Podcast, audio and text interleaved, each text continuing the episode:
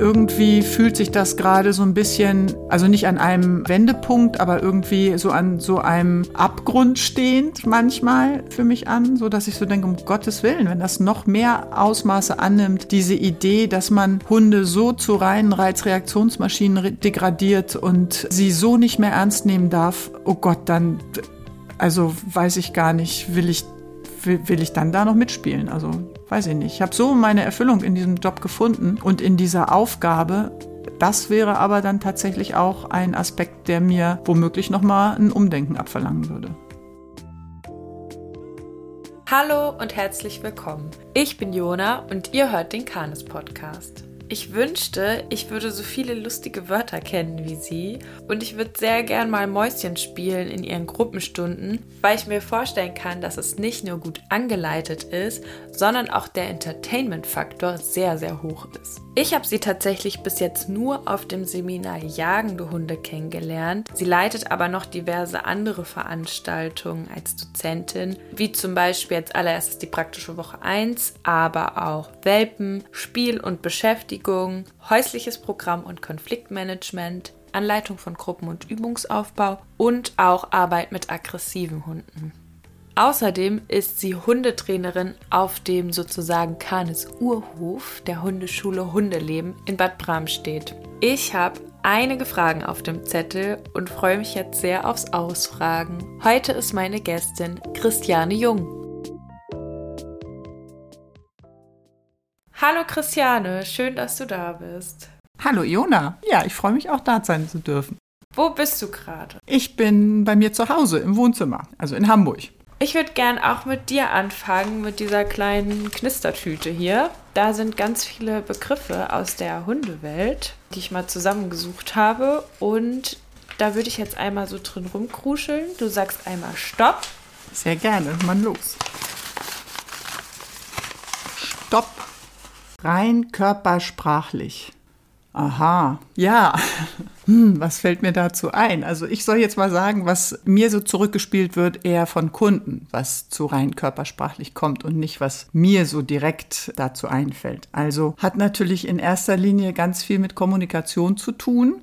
Und da wird sehr oft, naja, im rein zwischenmenschlichen Kommunizieren, Körpersprache entweder ja so ein bisschen verkrampft bewusst eingesetzt. Ne? So, was muss ich denn alles signalisieren, damit mein Gegenüber sich wohlfühlt und mein Argument kauft. Und wenn ich jetzt meinen Job als Hundetrainerin, ich bin ja sogar Hundetrainerin, also genau, da wird mir von vielen Kundinnen zurückgespielt, dass sie gerne mehr Unterstützung oder dass sie gerne versuchen würden, ihrem Hund mit besserer Körpersprache das Kommunizieren oder das Verstehen zu erleichtern. Was ja grundsätzlich erstmal eine tolle Idee ist, aber dann ist das sehr oft so missverständlich aufgenommen, dass sie eben denken, dass die gesamte Kommandoebene oftmals durch irgendwelche Zeichen, ne, zeigen von was ich will, dass das dadurch gleich körpersprachlich ist. Da mal so ein bisschen aufzuräumen, macht Sinn und auch viel Freude. Ich gebe ja deshalb auch gerne Kurse im Longieren oder auch Agility, das ist ja auch rein körpersprachlich und mach auch so einen kleinen Kurs, so körpersprachliches Kommunizieren mit dem Hund, was man da alles so für kleine Experimente machen kann. Und da sind die Leute immer wieder so total freudig verdutzt, dass die erfahren, was es für Effekte hat, wie sie sich eben in ihrer Körpersprache ausdrücken und das eben vom Gegenüber Hund verstanden wird. Mensch, Mensch ist ein ganz anderes Thema und viel komplexer. Das würde hier den Rahmen sprengen, denke ich. Gibt es so Kunden, die zu denen die Hundeschule kommen und dann sagen die, nein, ich möchte aber nicht Sitz oder Platz sagen, weil ich möchte das rein körpersprachlich machen. Ah, so rein körpersprachlich. Ja, das gibt es. Also die nicht das als Wunsch formulieren, dass sie das so gerne machen möchten, sondern sie sagen, ich brauche das nur noch zu zeigen, weil das ist ja als viel Methode besser. Als Methode sozusagen. Also, dass ne, die einen kommen und sagen in der Welpengruppe, ich möchte aber alles mit Keksen nur aufbauen und ja. ich möchte nichts unterbrechen. Die anderen sagen, ich möchte auf keinen Fall Kekse mitnehmen. Und genau. dann gibt es welche vielleicht auch, die sagen, Hallo, ich möchte aber nur rein körpersprachlich ja, haben. Und das ist das, was ich vorhin meinte, da werden dann so die Sinnhaftigkeiten so verwässert, weil das macht gar keinen Sinn, sich immer nur körpersprachlich ausdrücken zu wollen. Die gelungene Kombination von Hör- und Sichtzeichen natürlich, die macht es. Und die Körpersprache sollte auf keinen Fall dem gesprochenen, also dem verbalen Inhalt widersprechen. Und das ist eben das, worum es geht. Dass es nun unbedingt besser ist, wenn man dem Hund nur per Fingerzeig sagt, was er, was er ähm, jetzt besser tun sollte oder nicht. Das hat noch keiner herausgefunden, ob das tatsächlich einfacher ist. Wenn Menschen das als Wunsch formulieren, dann frage ich eben auch immer zurück, und wie machst du das, wenn der gerade nicht zu dir guckt, sondern 20 Meter von dir entfernt auf etwas anderes zuläuft, wie zeigst du ihm dann, dass er jetzt zu dir kommen soll, ohne dass du verbalisieren darfst oder vokalisieren darfst? Mhm. Und dann kommt meistens so, ja, stimmt. ja, für den Fall so, und das geht ja bei aller Distanzarbeit so, dass ähm, ne, natürlich schöne, deutliche Sichtzeichen sehr, sehr hilfreich sind. Aber für alles, was eben kombiniert werden sollte, sollte man sich da keinem Kanal verschließen. So, das ist so meine ähm, Empfehlung. Was vielleicht dahinter steckt oder was ich da rein interpretiere, vielleicht so eine Romantisierung in der Kommunikation, dass man meint, das ist ja natürlicher als wenn ich jetzt Keksen konditioniere mhm. und ich möchte, weil der Hund ja eben ein Tier ist, irgendwie auf einer naturverbundeneren Ebene in die Kommunikation geht. Könnte das vielleicht so ein bisschen der ja. Wunsch dahinter sein? Also das glaube ich auch. Oder wenn ich mit solchen Ansätzen konfrontiert werde, dann ähm, ist das oft ja ein Argument. Das ist doch viel artgerechter. Hunde können ja auch nicht verbalisieren, sondern die machen ja auch alles körpersprachlich. Da wird nur leider so vernachlässigt, dass wir eben ganz anders ausgestattet sind und die Körpersprache und ihre, ihre Bedeutung an der Stelle leider so verloren haben. Ne? die, die sinnvolle Körpersprache oder vielmehr, wenn wir uns so ausdrücken, dass es verständlich ist, dann heißt das noch lange nicht, dass für den Hund verständlich ist. Ne, an der, in dem Moment oder an der Stelle. Ich glaube schon, dass da hast du einen Nagel auf den Kopf getroffen oder das bestimmt richtig interpretiert, dass das so dieser Wunsch ist, die heile Welt dem, dem Hund auf seiner Ebene zu begegnen, körpersprachlich zu kommunizieren. Naja, ne, so. Schon ähm, wie du körpersprachlich aussprichst, muss ich ein bisschen äh, schmunzeln, weil es ja dann auch schnell, äh, wie du gesagt hast, in so eine Richtung geht von wie, also wenn ja der Wunsch nach Natürlichkeit ist, wie authentisch ist es, wenn du dann besonders große Bewegungen ja. machst, weil du sehr körpersprachlich kommunizierst. Ähm, ist genau. man dann da wirklich noch auf einer natürlichen Ebene oder reicht es nicht vielleicht auch die eigene Körpersprache bewusster zu reflektieren, was man jetzt eigentlich da gesprochen hat, in Anführungsstrichen? Das, das ist so für mich der Weg. Also da helfe ich gern oder möchte dahingehend ein bisschen aufklären. Ne? Setz das Bewusste ein oder frag dich nicht, warum dein Hund nicht kommen kann, wenn du dich nach vorne beugst oder geschickt, ungeschickt körpersprachlich verhältst. Körpersprache als eigenen oder uniken Kommunikationskanal sehen zu wollen zum Hund, das ist Quatsch. So funktionieren wir nicht. Und dann sind wir eben, wie du sagst, nicht mehr authentisch, sondern dann kommt da so ein Gemurkse bei raus und dann wird's. Also ich sehe das immer gerne, muss ich sagen, wenn ich so ähm, privat spazieren gehe und ähm, andere HundehalterInnen ähm, beim Spazierengehen beobachte und dann eben so getanzte Kommunikation erleben darf und mich dann immer frage, hm, ob die das wohl mit ihren Mitmenschen oder sonst wo so ähnlich machen. Aber naja, sollte alles deutlich weniger verkrampft oder weniger verkopft sein. Und ein paar Schlüsselerkenntnisse, die man bestimmt braucht, was körpersprachlich sinnvoll ist dem Hund gegenüber. Und dann löppt das. Also, also da, leitest, das schon hin. da leitest du dann schon in Übungen an und reflektierst und ja. sagst, guck mal, der Hund kann jetzt gerade gar nicht rankommen, weil du stehst mit dem Fuß an der rechten Seite da einen Schritt zu viel, sodass er sagen kann, da ist aber eine Blockade, da komme ich nicht, kann ich nicht. So, kommen. ja, ja, natürlich. Oder auch wenn es darum geht, wenn eben ein Stopp auf einer bestimmten Laufstrecke gegeben wurde und der Hund vielleicht auf dieser Laufstrecke, weil der Mensch eben körpersprachlich signalisiert, da gehst du jetzt nicht weiter, dass man dann einen anderen Laufweg anbietet, auch das körpersprachlich tun kann. Das sind so Sachen, die leite ich auf jeden Fall an. Und da kommen dann ja auch bei den HundehalterInnen immer sofort Erkenntnisse, ach, Tatsache, ja, und das habe ich ausprobiert und das ist ja super, ne, wie so eine Stop-and-Go-Übung Übung, wie man da eben sich geschickt körpersprachlich verhalten kann und dass eben, wenn die Hilfen körpersprachlich zu Anfang eben auch noch sehr grob sind, wie beim Longieren, so werden die ja immer feiner. Und der Hund kennt uns 24-7, der weiß doch, der lebt doch mit mir zusammen, wie ich mich ausdrücke, auch körpersprachlich, ne, auch äh, paraverbal, wenn ich irgendwas von ihm will, wenn ich was adressiere. Und das sind so die Dinge, das macht viel Spaß, finde ich, so dieses zusätzliche Werkzeug mit an die Hand zu geben. Ich spoilere jetzt schon mal ein bisschen. Du hast ja auch immer wieder viel, also was deine eigenen Hunde betrifft, mit Hütehundtypen zu tun. Würdest Ja. du sagen, die funktionieren besser körpersprachlich? Also ich glaube nicht, dass das bei Hütehunden einfacher geht. Ich glaube nur, man sieht es schneller, weil sie einfach oftmals schneller umsetzen können, weil die ein bisschen fixer in, in der Abstimmung mit dem Menschen sind. Oftmals, aber auch nicht alle. Es kommt immer auf die Beziehung drauf an. Es kommt darauf an, was der Hund bisher gelernt hat, sodass ich pauschal sowas sowieso nie sagen kann. Ich habe hauptsächlich deshalb Hütehunde, weil die halt am besten aussehen. Punkt. Ja. so Jetzt ist einfach raus. ist es.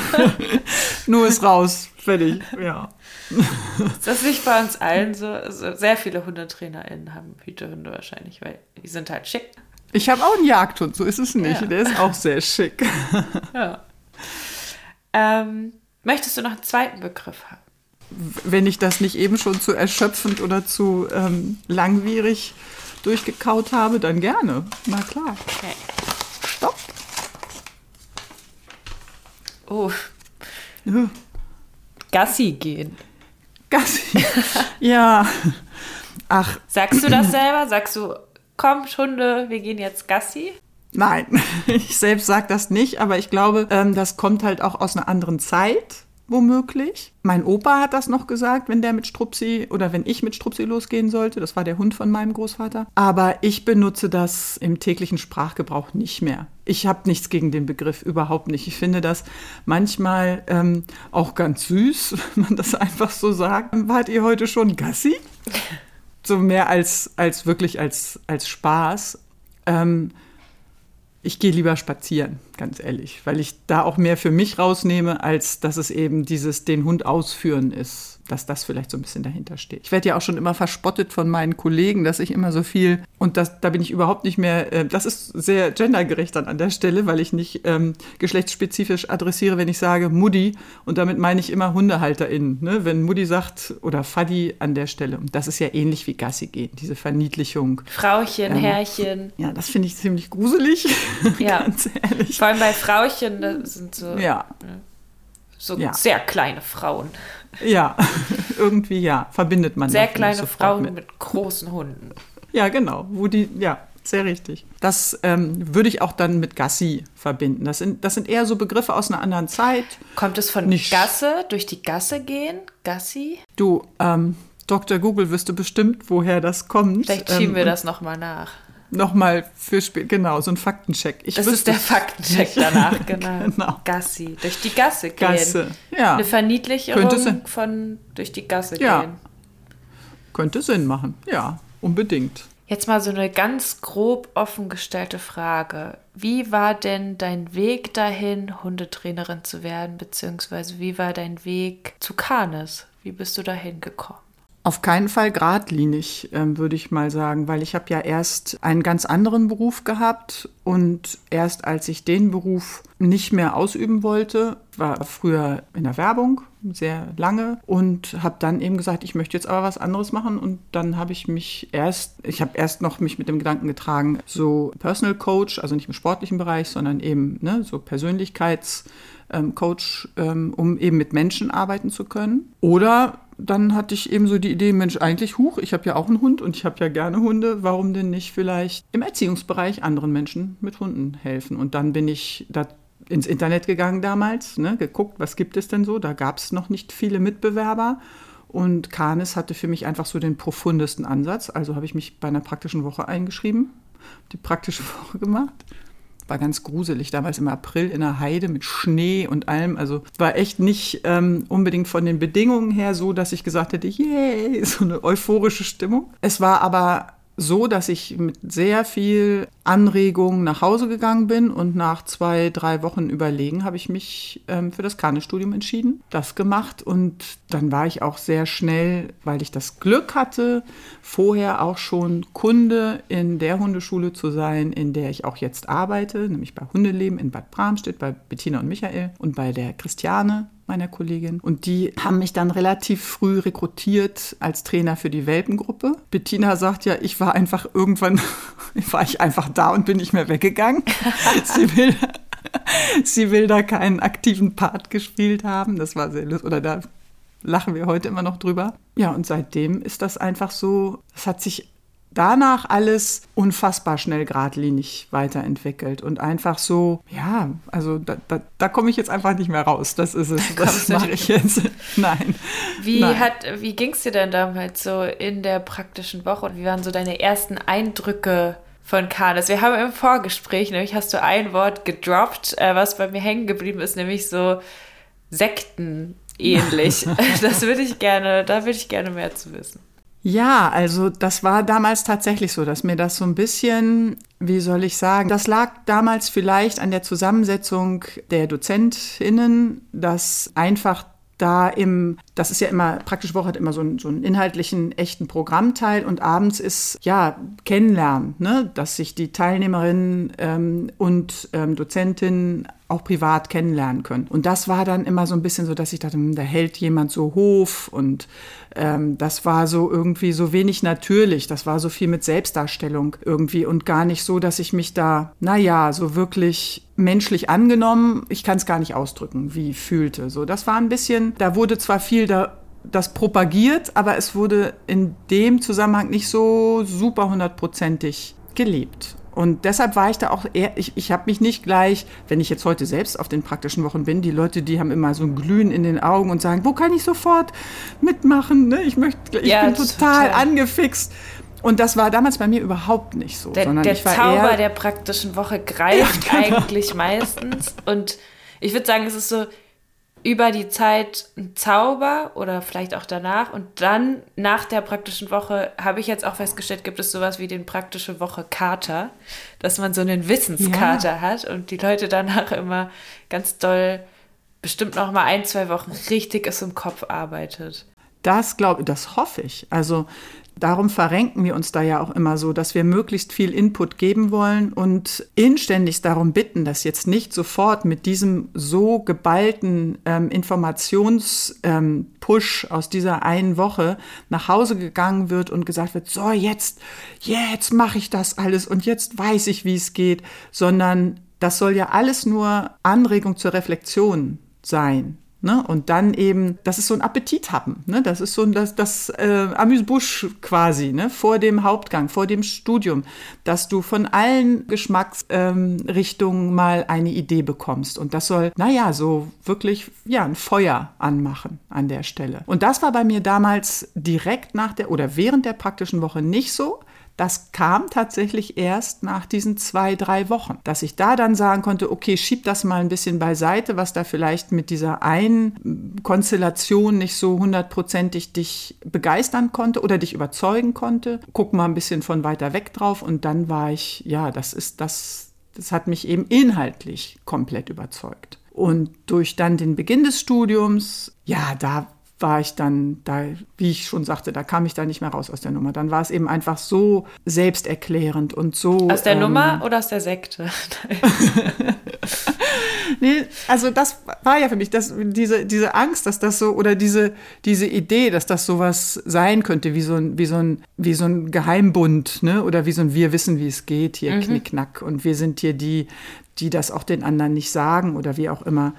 Ähm, das musste ich für mich ausschließen können. Und das war Gott sei Dank dann mhm. so. Das konnte ich direkt während der praktischen Woche nicht, aber danach hat sich das dann eben tatsächlich so gut aufgelöst, dass es eben genau das nicht ist. Es ist kein Geheimbund oder keine Freimaurer, ähm, äh, keine Sekte, sondern es sind alle Kollegen im Kanis-Team, alle Kolleginnen im Kanis-Team sind so MenschenfreundeInnen, dass das immer das ist, was ja mich jeden Tag wieder davon überzeugt, nee, das ist hier kein, kein Spezialistenclub. Wir sind hier nicht die, die, da musst du dich dann in so ein Abo einschreiben oder sonst irgendwas und nur dann kriegst du die richtigen Informationen, sondern ähm, da darf jeder so sein und so soll so bleiben, wie er ist. Es wird Wissen vermittelt und wie du das umsetzt und was du damit machst, das ist dann dein, deine freie Entscheidung. Ja, ja, ich, also ich habe den Begriff natürlich jetzt auch so ein bisschen rausgesuppt, weil äh, das ja auch manchmal so kommt, von, also von Außenstehenden, ob das so, so ist und äh, kann ich gar nicht nachvollziehen. Gerade, dass das Wissen so rausgegeben wird, auch schon in der praktischen Woche. Man sagt ja, also Ne, die sind da, da kommen ja ganz viele Leute auch her, die gar nicht das Studium an sich machen, sondern einfach Richtig. kennenlernen wollen und die Sachen verstehen wollen. Und deswegen ist es für mich auch ganz, ganz weit davon entfernt. Aber da, da wollte ich noch mal ein bisschen in den Begriff reinpieksen. Ja, weil ich den tatsächlich habe ich ihn ja gesagt, ne? So, das stimmt, da hast du recht. Das, also wenn man tatsächlich diesen Begriff Sekte nochmal beleuchten wollte, dann hat das ja immer eher so ein richtiges, also so stelle ich mir das zumindest vor, so ein richtiges Regelwerk. Da gibt es gut, richtig und falsch.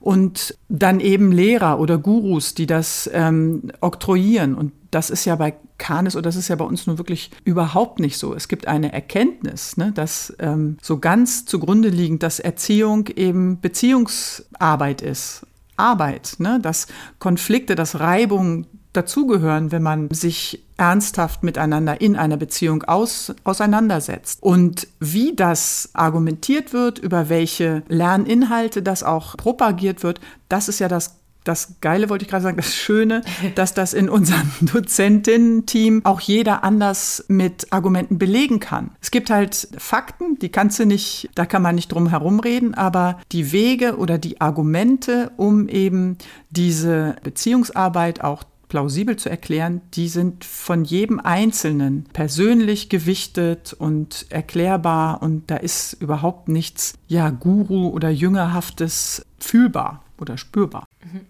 Das heißt, es gibt Raum dafür zu sagen, nee, ich, ich sehe das anders und dann darüber zu diskutieren. So, also ja, das, na klar, das sowieso immer. Also äh, das ist ja quasi auch unser, unsere DNA, zu, sich auseinanderzusetzen. Ne? Du hast eine andere Ansicht dieser Dinge, komm, lass uns drüber reden. Und dann geht es auch nicht darum, jemanden zu missionieren, um Gottes Willen. Ne? Also dieses, ich möchte meine Meinung äußern können in so einem Diskurs und ich möchte aber natürlich genauso erfahren, warum denn mein Gegenüber an der Stelle anderer Überzeugung ist. Und dann, dann haben wir einen richtigen Austausch. Und bei Kahnis geht es in erster Linie um echten Austausch, um Zuhören, gehört werden natürlich auch, weil wenn ich ein Gegenüber Gegenüberin gibt es nicht, sondern das ist, glaube ich, nicht genderbar. Wenn es ein, ein, ein Gespräch ist, wo ähm, nur einseitig kommuniziert wird, obwohl das eben nicht geht, aber naja, ne, nicht ins Detail, dann ist das auch nicht unbedingt Kanes, ne, sondern wir pflegen Austausch und das macht es gerade so lebendig und so, ja, gar nicht missionarisch. Da gibt es kein Dogma. Was würdest du sagen, wenn du heute nochmal die praktische Woche machen würdest? Hättest du dann einen anderen Eindruck? Aber natürlich. ja, also damals kannte ich das ja alles auch noch nicht und ich war selbst auch in so einer Findungsphase. Ne? Was möchte ich denn jetzt machen? War vielleicht deshalb auch ein bisschen skeptisch, skeptischer und habe deshalb, naja, da musste man mich erstmal so ein bisschen oder ich musste mich selbst vielleicht ein bisschen einfangen. Und heute bin ich ja auch deutlich gefestigter in dem und da wäre ich wahrscheinlich genauso wie jetzt viele der Teilnehmer in der praktischen Woche mit so einem fiebrigen Glanz in den Augen ähm, bereit, gleich ähm, loszustudieren ausprobieren oder gleich loszulegen. Das, ist, das hat sich schon geändert. Ich glaube, das liegt zu einem großen Teil natürlich an, an mir selbst und in meiner Person und ein bisschen auch daran, dass das jetzt noch mehr gelebt wird, dass dieser, dieser echte Meinungsaustausch, diese echte, dieses Interesse an, wer bist du und, und wie kommst du auch zu dieser Annahme oder zu dieser Auffassung, erklär mir das. Ich möchte das gern wissen. Und das ist das, was heute deutlich mehr gelebt wird. Mhm ganz großer Schwung jetzt zu einer ganz anderen Frage. Ähm, was, was, hast du eigentlich selber für Hunde? Ich habe, das hast du ja vorhin schon ähm, verraten, Hütehunde auf jeden Fall. Ich habe eine alte Australian Shepherd Hündin, die ist jetzt 13,5 oder nee, 13 etwas. Ich habe eine altdeutsche Hütehündin, so einen mitteldeutschen Schwarzen. Und ich habe einen Jagdhund, das ist so ein Catahoula, ein Louisiana Catahoula Leopard Dog, kann man auch gleich wieder vergessen. Der ist sehr, sehr hübsch. für die HörerInnen, was ist das für ein Tier? Das ist ja jetzt eine Rasse, die einem jetzt nicht in jedem auf jedem Parkspaziergang begegnet. Noch nicht, muss man sagen. Noch nicht, ja, das ähm, ist auch gar nicht so schlimm. Also ähm, das ist, wie gesagt, ein, ein bildschöner Hund, ne, der so gefleckt ist. Das mag ich immer gerne, bunte Hunde. Ich habe mir, glaube ich, meine Hunde sowieso eher der Optik nach ausgesucht. Und stahlblaue Augen dazu, das macht also sehr viel her. Die werden oder wurden in den USA, kommen eben aus Louisiana, wo sie dann in die Sümpfe geschickt werden, um einmal da die Wildschweine. Ganz kurz, du sagst das jetzt so, ich habe mir die nach der Optik ausgesucht. Ich glaube, du wusstest aber auch, was dahinter steht, oder? Du, ja, du kannst damit natürlich. auch so ein bisschen kokettieren, weil du ja Trainerin bist. Ähm, vielleicht weil, ne, weil die, wenn das jetzt äh, HörerInnen, dann sagen die, das ist doch genau das, was man nicht soll. Aber es zeigt ja so, nur, ja. ehrlich zu sein, zu sagen, ne, ja klar, also man auch die Optik spielt eine Rolle. Man muss es sich nur vielleicht selber eingestehen, dass es für einen eine Rolle spielt, oder? Das ist natürlich didaktisch und politisch viel klüger, was du gerade gesagt hast. Natürlich. Ich habe das jetzt eher etwas unbedacht rausgehauen. Ähm, in der Tat. Also, wiewohl mein ersten eigenen Hund, ein Australian Shepherd damals, Rüden. Ähm, da war ich noch nicht Trainer, da war ich auch noch nicht bei Canis und den habe ich mir auch ausgesucht. Nun muss ich also bewusst ausgesucht. Nun muss ich aber auch sagen, dass ich eher immer so ein bisschen dazu neige, und ich glaube, da bin ich auch in unserem Geschlecht nicht alleine, dieses so sehr planvoll daran gehen und oh, ein Australian Shepherd und das ist ein Hütehund, und da muss man unfassbar viel berücksichtigen und die sind so schlau und die müssen so gut ausgelastet werden. Hab mir die Entscheidung also damals wirklich super schwer gemacht und hatte den dann ja auch schon fünf Jahre, bevor ich zu Canis gekommen bin. Also ähm, vier Jahre, bevor ich überhaupt mit dem auch in eine Hundeschule gegangen bin von Canis. Ich habe den alleine quasi, ne? Also will ich ja auch mal sagen. Es war aber auch ein Geschenk. Der war sehr, sehr einfach. Der war wirklich, das war einfach der tollste Aussie, ähm, ähm, den man sich so voll sagt, jeder von seinem Hund. Ich Allemal. nicht, ich habe auch einen Aussie. Meiner ist nicht der tollste. okay, okay. Aber er ist gut. auf einem guten Weg. Also kann ich sagen. Das ist ja zumindest auch schon mal eine Erkenntnis. Aber ne? so genetisch, also genetisch ein Geschenk war er jetzt nicht. Okay, na das war meiner in jedem Falle und deshalb, ähm, ich habe mir die Entscheidung nicht leicht gemacht. Ich habe das wirklich bewusst ähm, angenommen und es ist sich bisher bei allen meiner Hunde gut ausgegangen. Ne? Also die, die ich seit Welpen Alter hatte, die sind alle fantastisch. Ne? Selbst der Katahula, der mit ähm, erst etwas über sieben Monaten zu uns gekommen ist, das ist ein Traumhund. Der ist super leicht erziehbar, muss ich ganz wirklich sagen. Vielleicht natürlich ein bisschen vor dem Hintergrund, dass ich eben das Thema auch anders an, vielleicht bin ich es anders angegangen oder vielleicht liegt mir Erziehung sehr. Das, ich habe keine eigenen Kinder, deshalb ähm, kann ich mich da so richtig reinstürzen oder drauf kaprizieren, mit dem Thema Erziehung etwas unbeteiligter auseinanderzusetzen. Weiß es nicht. Allemal ist mir das sehr leicht gefallen und habe ich das deshalb auch sehr gern getan. Und einen Katahula sollte man sich nicht aussuchen, weil er so hübsch ist. Aussie auch nicht. Überhaupt eigentlich. Also wenn das nur der einzige Grund ist, ohne sich dann ähm, so ein bisschen darüber zu informieren, was die genetisch noch so mitbringen. Wofür ist ein Katahula denn gut? Also die können, ähm, wie gesagt, treiben. Das sind so Treiberhunde, dass die diese ähm, riesigen ähm, Wildschweine, diese Mega-Hogs da durch den Sumpf treiben und dann verbellen. Da kriegen die dann so Kevlarwesten an und werden alleine losgeschickt. Also im, im, im Pack, das sind dann immer mehrere. Also so, was man klassisch in der Großstadt braucht. Genau. Ja. Ne, Hamburg vor allen Dingen. Frankfurt bestimmt auch. Und die können auch auf Bäume klettern und sollen die Waschbären da rausholen. Oh. Mhm. Ja.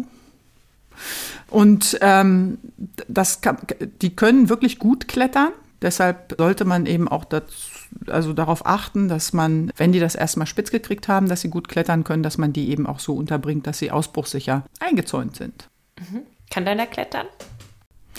Ähm, er weiß es nur nicht. Sehr gut. Also er, er kann das immer, wenn das gefordert ist, weil er irgendwo rauf musste und auch wieder sehr geschickt, sehr behende ähm, wieder runterkommt, dann überträgt er das Gott sei Dank auf keine andere Situation, sondern nur auf das, was wo das gerade stattgefunden hat. Da ist er, ich sag doch, das ist ein Traum, aber vielleicht auch wirklich, weil ich nicht viele andere Katahulas kenne, seinen Bruder noch, der genauso unkompliziert ist, aber vielleicht eben auch noch andere da draußen sind, die vielleicht ein bisschen schwieriger sind. Ich habe wirklich immer sehr viel Glück mit meinen Hunden. muss ich sagen. Schön. Ja. Darf es ja auch mal geben. Finde ich auch. Glück und oder ein Händchen. Vielleicht, genau, so eine Kombination. Würdest du denn sagen, dass deine Hunde gut erzogen sind? Hm. ja, was sagt man jetzt am besten? Also ich würde sagen, die, die ich selbst seit Welpenalter hatte, habe, also für meinen Hausgebrauch. Das kann ja immer nur ähm, derjenige beurteilen, der das auch angeleitet hat und für sein Leben irgendwie hingeschwurbelt hat. Es gibt Sachen, da funktionieren die nicht. Ne? Also wenn es bei uns an der Tür klingelt, dann ist hier Rabatz ohne Ende, weil wir einfach immer nie so viel Besuch kriegen, dass es so oft klingelt und deshalb ist das immer so ein ganz besonderes Ereignis und uns war es beiden immer egal, deshalb da sind sie überhaupt nicht erzogen. Da müsste ich noch mal wieder dran gehen, wenn mir das jetzt richtig wichtig wäre, dass sie ruhig werden, wenn es klingelt. Ist es mir nicht, weil dazu kommt es viel zu selten vor. Sagt ja auch was aus. Und ähm, die Hündin, die ich erst, also die altdeutsche Hütehündin, die ich erst mit vier Jahren, etwa viereinhalb Jahren aus dem Tierschutz übernommen habe, die ist schwierig in vielen Situationen, aber sie ist insofern erzogen, als dass sie von mir händelbar ist. Ne? Also da gibt es keine, wenn ich mit ihr zusammen bin, keine Gefahrensituation. Und wenn sie alleine mit anderen Hunden ist, auch nicht. Mit Menschen wäre es vielleicht mal ein Problem. Da muss man ähm, die Situation eben einfach immer geschickt handeln. Mhm. Gibt es denn einen Moment, wo du so richtig genervt von deinen Hunden bist? Wenn es dann mal klingelt. Oder warst in der Vergangenheit, als die vielleicht jünger waren, im Junghunde- oder Welpenalter? Ach, naja, natürlich ist man mal genervt. Das ist ja auch das, das in der Beziehung passiert das doch, dass du einfach auch mal ähm, genervt bist. Und das waren dann so Sachen, ich kann mich ehrlich gesagt an die Welpen Zeiten nicht erinnern. Da war ich, glaube ich, eher selten. Da verzeiht man ja auch ganz, ganz viel. So. Und bei den alten Hunden dann, das ähm, ist ja noch viel ungerechter, dann genervt zu sein. Aber das ist, ich glaube, auch einfach menschlich, dass man an einen Punkt kommt oder ich an einen Punkt dann auch mal gekommen bin, wo ich gesagt habe, oh, jetzt, oh, schon wieder daneben gepinkelt, ne? Oder mhm. sowas. Und dann ist man einfach mal kurz genervt, aber weiß ich nicht, oder auch wenn, wenn man mal, oh, du Stoffel, ähm, ne, latscht. Also der Katahula zum Beispiel, der ist so ein bisschen verträumt vielleicht und der latscht manchmal irgendwo gegen oder drüber, so und dann in dem Moment einfach, oh Mann, pass doch mal auf, so genervt halt. Aber das ist ja nichts, was, also das ist ja im Zwischenmenschlichen genauso, dass man, man, das muss doch eine Beziehung auch aushalten können, dass man mal sagen darf, sag mal, lass das oder bist du doof? Was war denn das gerade? So genervt halt, aber nie nachhaltig, nie nachhaltig, mhm. um Gottes Willen. Was machen deine Hunde denn, während du unterrichtest? Also du unterrichtest ja auf einem Hof, wo auch unter anderem Kanes-Seminare sind. Ein sehr, sehr schöner Hof, wo auch andere Tierchen stehen und auch ein bisschen ganz gut Platz ist. Und was machen die dann, während du da Stunden gibst? Also die meiste der Zeit sind die mittlerweile dann bei meinem Mann. Die nehme ich dann gar nicht mit. Mein Mann hat das große Glück, dass der nicht mehr arbeiten muss, sondern der kümmert sich dann um die Hunde. Wenn ich die aber mitnehmen muss, weil, weiß was ich, weil er dann nicht da ist oder irgendwo verreist, sonst was, dann ist das auch wieder eine so sehr eher seltene Situation, dass ich die dann leider nicht in eins der Mitarbeitergehege setzen kann, weil da stehen die die ganze Zeit so mit den Nasen an den Zaun gedrückt und bellen, weil sie das eben nicht kennengelernt haben. Da lasse ich die dann meistens im Auto, da fühlen sie sich wohl im VW-Bus. Das kennen sie, da chillen sie. Wenn ich die auf einem der, wir haben ganz tolle Ausläufe da auf dem Hof, wenn ich die auf einem der Plätze lasse, gleiches Problem oder gleiches ähm, Konzept wie im Mitarbeitergehege, stehen am Zaun und bellen die ganze Zeit. So, Mhm. Und deshalb, weil sie eben auch nur so selten dabei sind, wo man dann immer denkt, oh, ihr könntet doch so schön auf dem Agility-Platz sonst was machen. Nein, wenn ich dann nicht dabei bin oder sage, was sie machen sollen. Das ist eben wiederum die Kehrseite der Hütehunde, ne? die da sehr, ja, sehr darauf warten, dass der Mensch ihnen immer sagt, ähm, was sie denn jetzt gerade tun oder lassen sollen. Und deshalb, wenn ich sie mal mit habe, ähm, bei einer Gruppe. Hast du sie im Seminar manchmal dabei? Also ich hatte sie mal mit, ich glaube, jeden auch schon einmal, ja, weil das eben auch eher sehr selten vorkommt, bedeutet das für mich, dass ich oftmals noch managen muss. Ich muss dann immer noch mal ein Auge drauf haben, nein, bleib da. Und das ist für mich dann an der Stelle einfach, dann kann ich mich nicht mehr 100 Prozent auf meinen Job als Dozent, als ähm, ne, Vortänzer ähm, konzentrieren. Und deshalb vermeide ich das so gut es geht. Mhm. Also da sind Sie eher so einfach privat Sache. Ja, ja. Also meine Hunde sind tatsächlich. Getrennt. Mhm.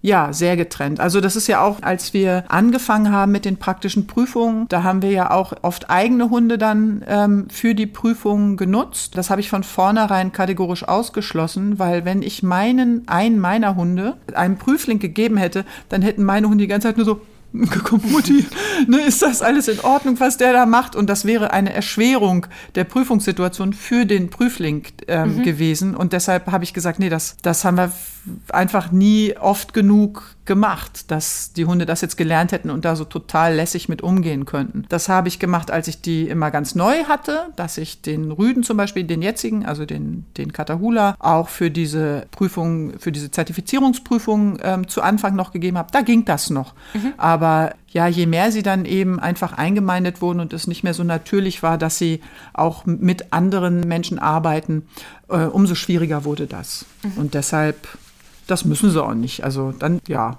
ist einfach so. Also ich, ne, so, ich möchte mich da mehr auf die Veranstaltung konzentrieren können, möchte mehr ja mit den ähm, Studentinnen dann und ihren Hunden arbeiten können, als dass ich dann meinen Hund dabei hätte, womöglich immer noch mal alle zwei drei Stunden gucken muss oder auch in der Pause dann mit ihm gehen müsste. Ich habe den Luxus, dass tatsächlich Arthur das dann macht in der Zeit und dann ja nutze ich das einfach. Ja. Etwas eigennützig. In welchen Bereichen arbeitest du denn in der Hundeschule? Ich mache in der Hundeschule ähm, die Welpengruppe und die Erziehungsgruppen. Das sind also so die Gruppen, die sich anschließen an absolvierte Junghund-Ausbildung. Und ich mache so Kurse, Erziehungskurse einzelne und natürlich auch die Einzelberatung, wenn es so um Problem oder aus Sicht des Menschen problematisches Verhalten geht der Hunde.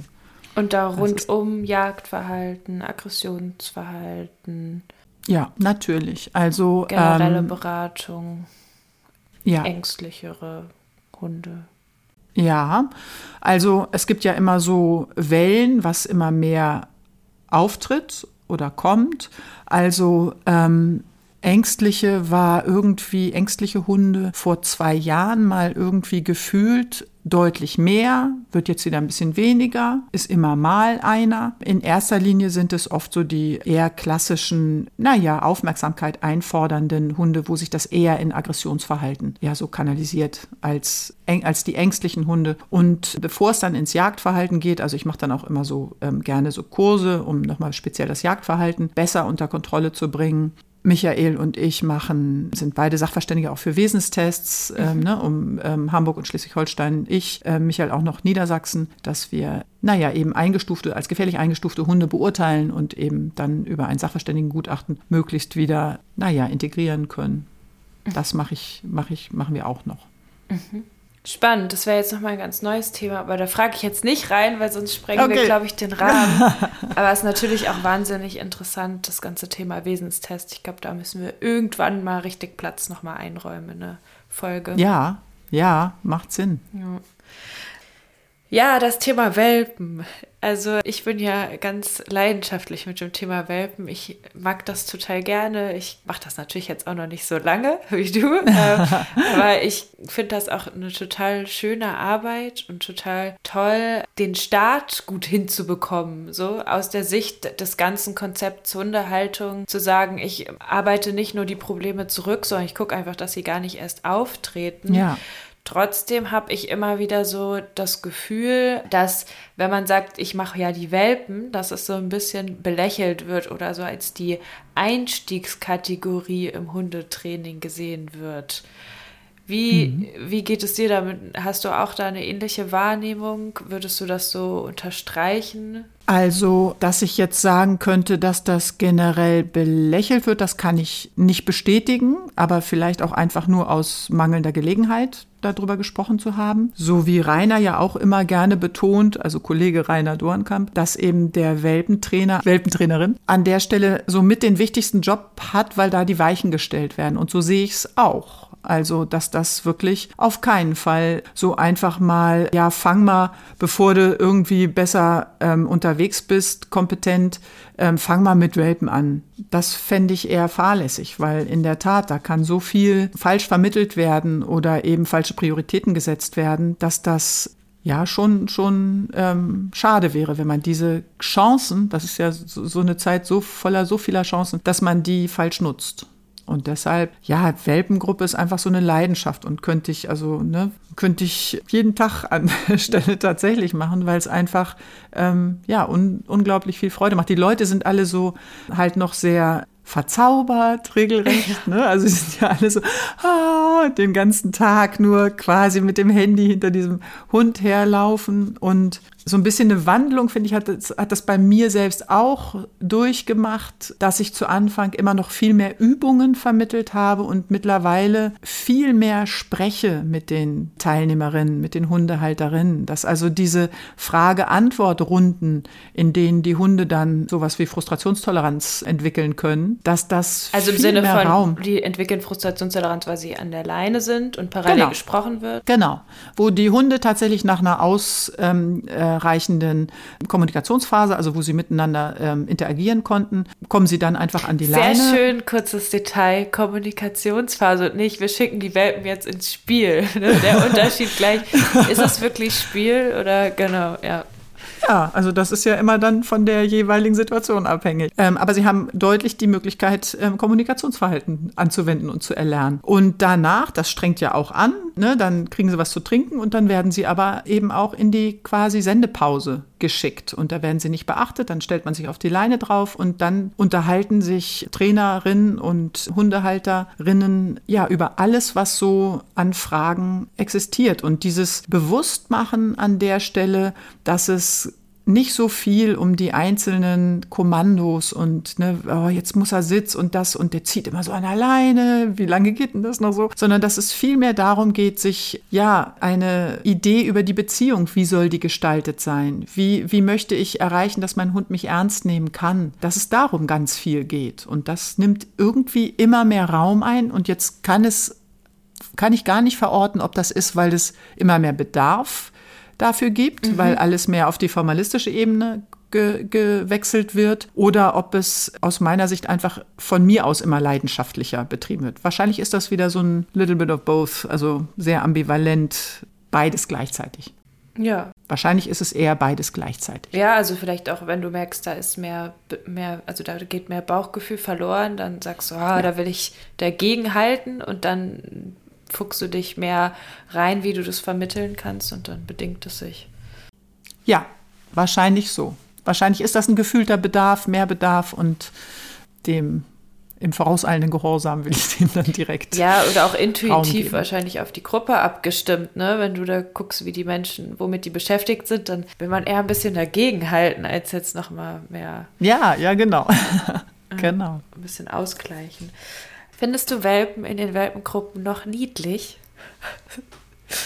Die meisten, also ehrlich gesagt, niedlich ist ja so ein Ausdruck, Welpen niedlich. Also es gibt, natürlich gibt es ganz viel, was super niedlich ist. Ich finde auch ganz oft einfach schon so Welpen echt richtig toll, wo ich sehen kann, so wow, das macht der schon, der drückt sich schon so toll aus oder der zeigt schon so tolle, entweder eigenständige Ideen oder und das ist natürlich dann, weil sie ja als Welpen nun mal auch noch so süß aussehen, ist das sehr oft dann einfach niedlich. Aber ich finde die auch ganz oft schon richtig toll.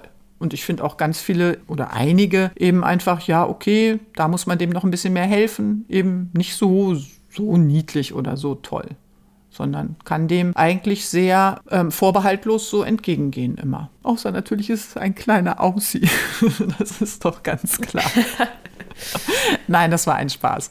Schon noch dieser Moment, es ist schon immer wieder süß, wenn ein Golden Retriever eine Schüssel umschubst, oder? Ja, natürlich. Also ähm, ganz im Ernst, ich, wenn ich ähm, auf den Parkplatz gehe mit den Kolleginnen und wir holen die Welpenbesitzer ab, natürlich bist du dann mal so, oh, guck mal da. Und, und ich ähm, muss ganz ehrlich auch gestehen, ich habe ja nun alles nur so kniehohe oder noch größere Hunde immer. Und wenn dann da einer kommt mit so einem sei es ein Kaninchen-Dackel, Tackle oder ähm, so jetzt auch gerade so ein ganz kleiner Pudel oder der Bolonka mit zehn Wochen. Es ist mir auch schon passiert, dass ich den mit Erlaubnis der Besitzerin ähm, gehoben habe. So, muss raus. Weil die einfach auch mal, ne, sowas, das ist doch super niedlich. Und da habe ich auch immer noch mal Herzchen in den Augen, natürlich. Die habe ich aber nicht nur bei Welpen, die habe ich auch ganz oft eben eher so bei besonders alten Hunden. Ne? So dass du dann so, oh, merkst so, oh, guck mal, ne, so wie toll, ne, kann sich nur noch eingeschränkt bewegen, aber macht ganz viel so über andere Kanäle ganz toll. Also, das ist immer noch da, auf jeden Fall. Ja, du machst ja einmal Welpengruppen, aber auch andere Erziehungsgruppen oder Übungsgruppen. Ja. Und ja, manchmal hat man so das Gefühl, vielleicht auch, wenn man sich noch nicht so mit Hundetraining beschäftigt hat, dass nur Einzelstunden das einzig wahre sind und man nur in Einzelstunden ja dadurch, dass man halt individueller beraten werden kann, zum Erfolg kommt und dann so das Gruppentraining eher etwas minderwertiger ist.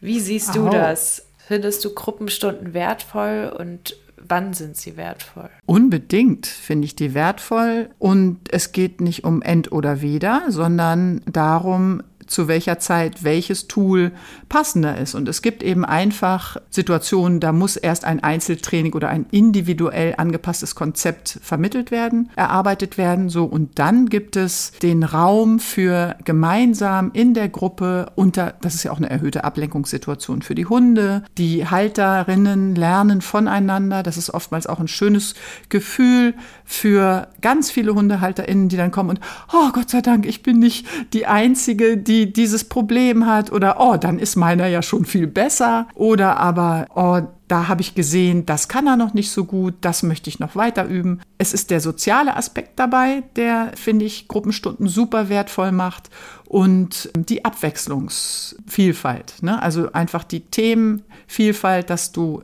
Lerninhalte vermitteln kannst und dass du genauso gemeinsam Spaß, also so alles, was so ne, ähm, wieder noch die Teams neue Facetten oder noch neu zusammenschweißt, miteinander erleben kannst. Also finde ich unbedingt wertvoll, mache ich super gerne. Mhm. Da muss ich doch noch eine Frage hinterher schieben. Na? Und zwar, wie nützlich findest du es im Hundetraining irgendwie unterhaltsam zu sein und muss man da auch so ein bisschen Comedian-mäßig ein paar Fähigkeiten vielleicht mitbringen, um schöne Gruppenstunden zu leiten? Also ähm, bestimmt äh, hilft es, wenn man eben tatsächlich vor einer Gruppe in der Lage ist, auch alle gleichzeitig mit einzubeziehen, wenn man so ein bisschen in Anführungsstrichen so ein, so ein, ja, so ein, so ein Rampensau-Gehen so leicht in sich trägt, dass man damit dass, dass man das schon gerne macht. Das auf jeden Fall. Das macht dann natürlich die Stunden für die Teilnehmerinnen unterhaltsamer, auf jeden Fall. Ob das, was ich nun unter Humor verstehe, auch jeder Teilnehmerin so ähm, ähm, annimmt, das ist ja auch immer sehr individuell. Also ich finde mich super lustig, aber ich glaube, das ist ja auch eher so wieder selektive Wahrnehmung und Eigen- und Fremdwahrnehmung. Also es hilft auf jeden Fall, wenn man ähm, gut präsentieren kann oder gut, ja, sich, sich auch so ein bisschen selbst darstellen kann, sich selbst zum Horst machen. So ein bisschen, da, man, man darf auf, finde ich, oder was es leicht macht, man darf auf keinen Fall Probleme damit haben, sich selbst mal der Lächerlichkeit preiszugeben oder Ne, auch, muss auch über sich selber lachen können, finde ich. Das, und dann macht's, aber das ist ja auch im, im richtigen, das ist ja auch sonst im Leben immer so. Gilt nicht nur für Gruppen, sondern wenn man alles ein bisschen leichter und auch da wieder wohlwollend und klar unterhaltsam, dann macht das die Gruppenstunden natürlich kurzweiliger. Klar, glaube ich schon. Also wenn und jemand motiviert einfach dran zu bleiben vielleicht ja. und so, ne? Also das ist ja wahrscheinlich auch so Na, der klar. Faktor. Und für einen selber macht es ein bisschen mehr Spaß, wenn man ein bisschen. Ja, ne, also wenn gelacht wird und ja. wenn eine lockere Atmosphäre ist, das ist doch ein viel schöneres Miteinander ähm, eine Stunde verbringen, als wenn man sehr ernsthaft Lerninhalte nur vermittelt. Also es muss so eine gute Mischung sein. Es muss eben Lernerfolge bescheren, aber je leichter und lockerer das rüberkommt, desto besser funktioniert es ja dann. Mhm. Was für Veränderungen in der Sicht auf den Hund nimmst du wahr und wie ist so deine Prognose für die Zukunft in der Hundewelt? Mm. Also Veränderungen in der Sicht auf den Hund, das ist ja überhaupt einfach so gesamtgesellschaftlich wahrscheinlich. Also es gibt ja auch immer mehr Hunde. Es wird deshalb, finde ich, alles so ein bisschen verkrampfter, verkopfter. Also so diese Entwicklung, dass man einem sozialen Lebewesen, das mit mir in der Familiengemeinschaft äh, lebt, dass ich dem keine Grenzen setzen dürfte, dass ich dem nicht sagen dürfte, was ich nicht gut finde. Da, das ist so eine Entwicklung, die sich ja so abzeichnet, dass man Hunde nur durch positive Verstärkung erziehen könnte. Das ist so lebensfremd. Das macht mir auch ehrlich gesagt ein bisschen Angst, auch um unsere Zunft oder um unsere, um unseren Erziehungsauftrag, weil man kann nicht erziehen, ohne auch Grenzen setzen zu wollen kann keine Freiheiten geben, ohne vorher Grenzen definiert zu haben. Bedingt ja einander. Hast du da Sorge, dass, dass das mehr wird, dass das immer weiter wird und auch unsere Arbeit eventuell einschränken könnte? Ja. Ja, ja mir auch. Habe ich mir auch. Ja. Gerade toll. Ja. Ja. ja, muss ich ganz ehrlich sagen. Also irgendwie fühlt sich das gerade so ein bisschen an, also nicht an einem, an einem Wendepunkt, aber irgendwie so an so einem Abgrund stehend manchmal für mich an, so dass ich so denke, um Gottes Willen, wenn das noch mehr Ausmaße annimmt, diese Idee, dass man Hunde so zu reinen Reizreaktionsmaschinen degradiert und sie so nicht mehr ernst nehmen darf, oh Gott, dann, also weiß ich gar nicht, will ich, will, will ich dann da noch mitspielen? Also weiß ich nicht. Ich habe so meine Erfüllung in diesem Job gefunden und in dieser Aufgabe das wäre aber dann tatsächlich auch ein Aspekt, der mir womöglich nochmal ein Umdenken abverlangen würde. Mhm. Spannend, ja.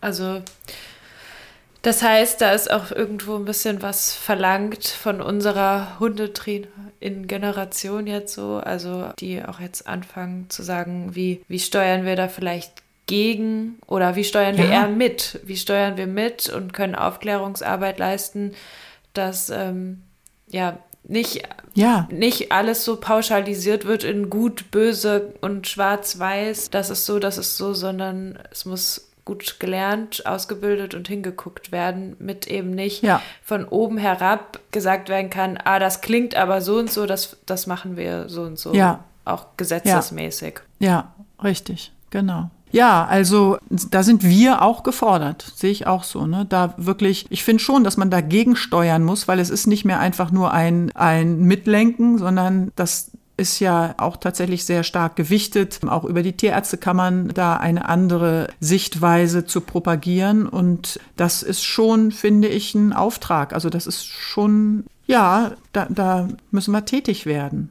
Sonst nimmt das einen Verlauf, der sich dann erst wieder in, was weiß ich, 100 Jahren wieder zurückpendeln wird, könnte ich mir vorstellen. Mhm. Oder vielleicht 50 Jahre. Das ist also ein bisschen schnelllebiger. Aber wenn dann so viele Dinge passiert sind, ähm, die einfach aufgrund von, naja, nicht ernst nehmen, nicht, nicht erzieherisch tätig werden, die dann einfach einen unguten Verlauf nehmen. Und dann wiederum. Dann wird's gefährlich. Und dann, dann wird's, ja, und dann kommt vielleicht irgendwann, okay, jetzt darf man nur noch Hunde halten, die ähm, so ähnlich wie in den USA, die müssen immer an der Leine sein, die dürfen, und die Leine darf nur einen Meter lang sein. Ansonsten müssen bestimmte Rassen immer einen Maul, oder es gibt dann ganz viele Rassen gar nicht mehr. Oder es gibt dann nur noch Hunde, die dürfen 20 Zentimeter hoch sein und denen werden alle Zähne gezogen. Keine Ahnung. Weißt du, damit eben da, naja. Aber es also, ist wichtig, dass sie nur mit positiver Verstärkung ja, genau. erzogen werden. Ne? Erzogen aber, werden. aber sie genau. keine Zähne und ja. 20 Zentimeter hoch. Also jetzt mal zugespitzt, äh, kann man ja mal. Ne? Oder halt, äh, es passieren halt Sachen und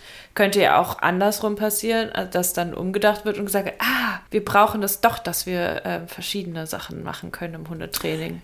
Das ist ja, das wäre meine Hoffnung, dass eben schneller dann ähm, eine Einsicht ähm, erfolgt und nicht erst noch viel zu lange Zeit verloren wird, dass eben diese, diese fixe Idee von ich kann alles, ich kann ein Leben gestalten, in dem ich nur belohne. Das geht ja nicht mehr im Labor. Also das, das, das ist ja so weltfremd. Ähm, und, und wie viel Zeit will man, wie viele Generationen Hunde will man dafür verschleißen, bis dann eben wieder auf den richtigen Pfad zurückgefunden wird? Und das finde ich gerade tatsächlich ein bisschen bedenklich, so, weil das einfach gefühlt für mich ein wenig überhand nimmt.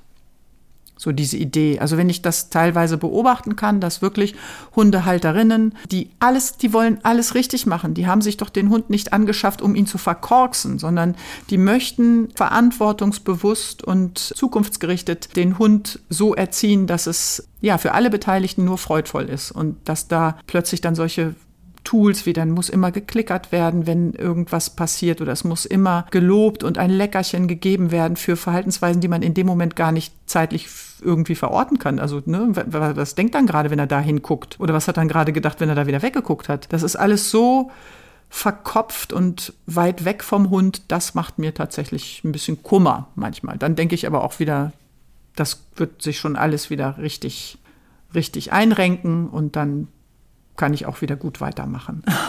Mhm. Ja, da würde ich sagen, schließen wir direkt mit der Schlussfrage an. Und zwar die Podcast-Fee gibt dir drei Wünsche für die Hundewelt.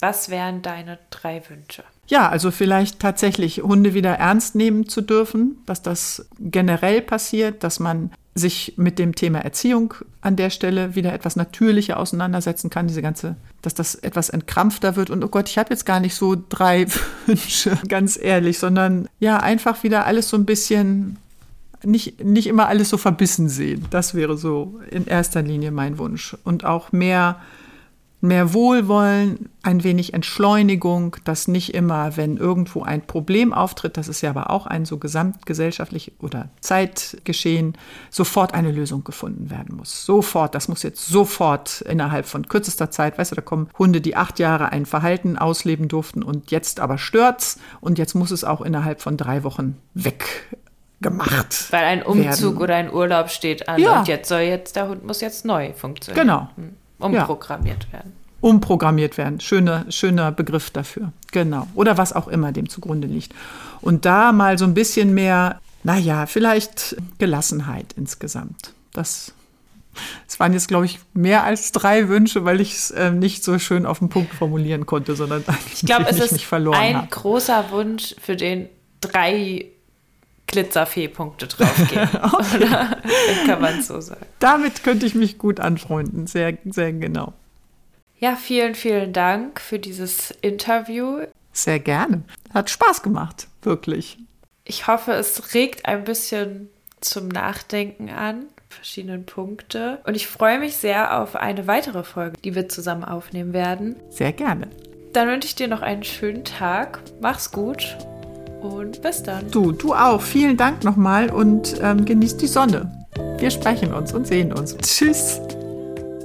Das war die Folge, aber wer gut aufgepasst hat, der weiß, dass ich euch noch einen Faktencheck schuldig bin. Meine Google-Recherche hat ergeben, was verschiedene Möglichkeiten sind für den Ursprung des Wortes Gassi gehen. Es ist aber nicht so wirklich ganz geklärt. Also, Möglichkeit A würde meine These unterstützen, dass es von dem Wort Gasse kommt. Möglichkeit B vom lateinischen Gastine. Gemeint waren damit früher so nächtliche Sauftouren von StudentInnen. Möglichkeit C vom lateinischen crassari, das heißt so viel wie sich herumtreiben. Oder aber es ist Möglichkeit D, Gassi kommt von dem Wort Gosse. Ähm, das ist ein Begriff aus dem Mittelalter. Damit beschrieben ist so eine Abwasserrinne, kann man sich das vorstellen, von mittelalterlichen Städten, wo wahrscheinlich auch Hunde ihr Geschäft verrichteten. Ich weiß nicht, wie es euch geht, aber ich tippe weiterhin definitiv auf Möglichkeit A. Wenn unter euch irgendwelche SprachexpertInnen sind oder SprachwissenschaftlerInnen, die mehr wissen sollten, dann schreibt mir gerne eine Nachricht. In zwei Wochen geht es auch schon weiter,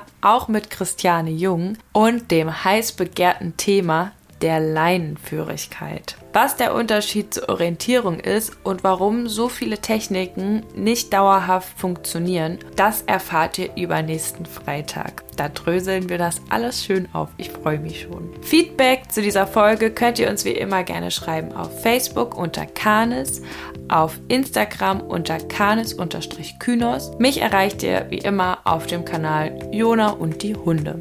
Und jetzt wünsche ich euch und euren Hunden schöne Spaziergänge mit oder ohne Gassen und eine gute Zeit. Tschüss!